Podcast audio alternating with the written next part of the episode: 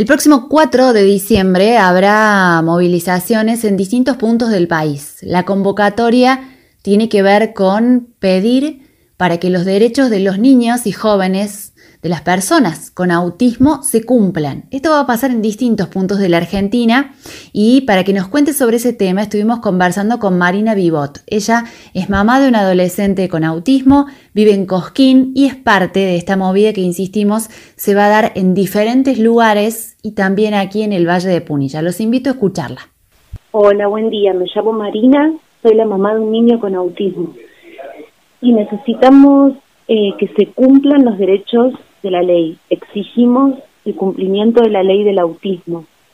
Para eso todos los familiares de la Argentina, de diferentes puntos del país, nos reunimos todos el 4 de diciembre a las 19 horas en las diferentes plazas de nuestras ciudades o, provincias, ¿no? La idea es concientizar a la gente. Hay muchas eh, trabas que tenemos todos los papás para que nuestros hijos participen de una escuela o puedan tener asistencia médica o puedan profesionales ayudarnos, muchas veces no están tampoco capacitados para esto. Y nuestros niños crecen y se transforman en adolescentes y en adultos olvidados por el Estado. Así que todas las familias de la Argentina nos vamos a poner de pie para que esta ley se cumpla, porque hay derechos que se están vulnerando sobre todos los argentinos en todo el continente. Y mm, ustedes están también juntando firmas a través de una plataforma digital. Y porque somos padres autoconvocados, no tenemos ninguna bandera, no pertenecemos a nadie, solamente a nosotros, a los padres que nos llamamos entre nosotros por mensajes de Facebook, veíamos que nuestra situación era cada vez peor y bueno, nos juntamos a ver cómo lo podíamos resolver y nos dimos cuenta de que sí hay una ley y que sí se puede salir adelante con esta ley, pero que no tiene cumplimiento. Nosotros siempre hablamos de, todas estas cosas, ¿no? Ah, el lunes hubo una marcha por la salud mental porque hay una ley y no se cumple.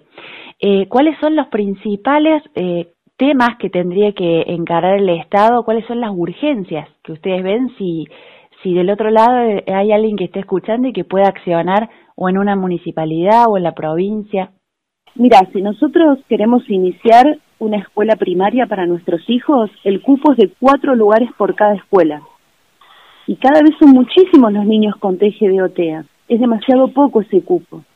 Pero por, como esto no alcanza solamente, los maestras, los profesionales de la educación, no están preparados para niños con autismo, porque ellos estudiaron su magisterio, ellos estudiaron para ser maestros, no para ser acompañantes terapéuticos en un aula. Entonces las situaciones muchas veces se desbordan y los padres desistimos, dejando a nuestros niños sin educación. Es uno de los derechos primarios de nuestros niños, comer, educarse, o sea, ya desde el vamos que no tienen derecho los chicos.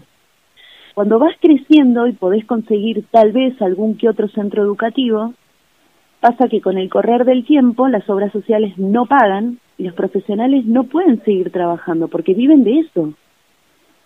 Sin, sin ir más lejos, en Calpa, en Cosquín, el lugar está fundido, no tienen cómo pagarle a sus profesionales.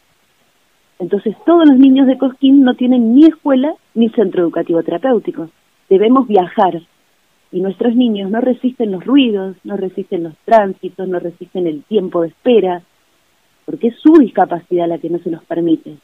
Y por ejemplo, yo tuve que viajar dos años seguidos a la falda, que no es tan lejos, pero para Matías mucho, para que pueda asistir a su último grado y tener aunque sea un título de primaria en una escuela para niños sordos mudos da la sensación que las otras discapacidades tienen, este, aunque todavía les falta mucho en general, tienen mayores posibilidades que los chicos con autismo.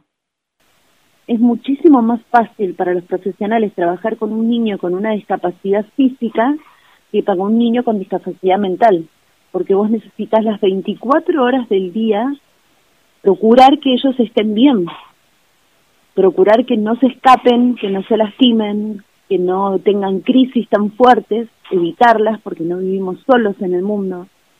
Y para eso necesitas tener un, acompañamiento de muchos lados. Las obras sociales son el otro elemento, ¿no? Que muchas veces es más fácil esquivar la responsabilidad y llegar a un amparo o a una acción legal es muy difícil y caro además. Nosotros como, como familiares con niños con discapacidad contamos con un certificado único de discapacidad. Ese certificado vos te permite, por ejemplo, acceder a una prepaga, a una obra social que te da el Estado.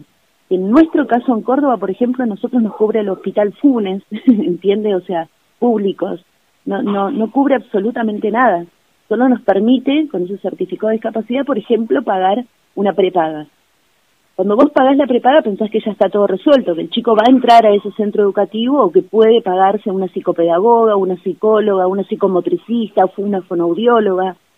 Pero si vos no tenés la seguridad de que esa prepaga le paga al profesional como corresponde, a tiempo, pasan capaz seis meses que ese profesional trabaja con tu hijo y nunca recibe un sueldo.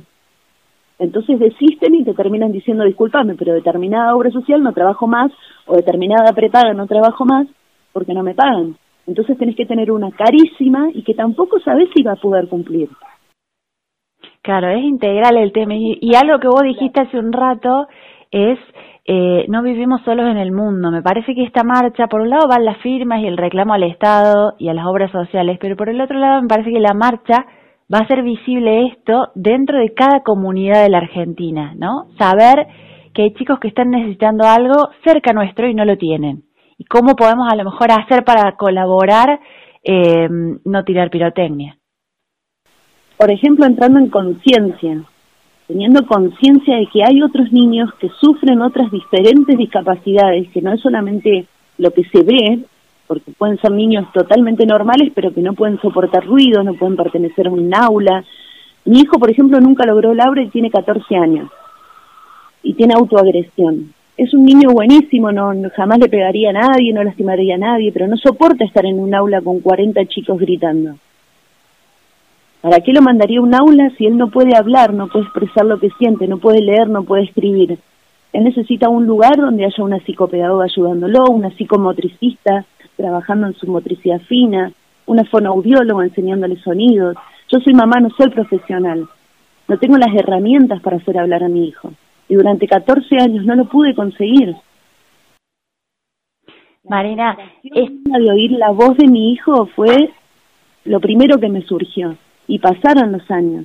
Ahora el lugar para los adolescentes y adultos en salud mental son neuropsiquiátricos. Sí, aparte adolescentes con adultos mayores, que tampoco es algo que para los chicos sea este, darles realmente un lugar para estar como deben, para estar bien. Yo creo que la mayoría de estos niños con autismo, dentro de toda la cantidad de padres que vi, los 890 testimonios que tengo impresos en papel, hablan de esto, de que no tenemos un lugar en el mundo. La conciencia empieza por ahí, por darnos cuenta de que hay otro, de que está el otro y que necesita ayuda, hay una ley, existe una ley. Miles de padres autoconvocados de TEA hicieron esta ley. Llegó al Estado. Esta gente ya tiene 50 años, está cansada. Somos nosotros los jóvenes los que tenemos que salir adelante y exigir el cumplimiento de esta ley. Necesitamos profesionales capacitados para poder activar a nuestros hijos. Necesitamos espacios para que estos profesionales trabajen.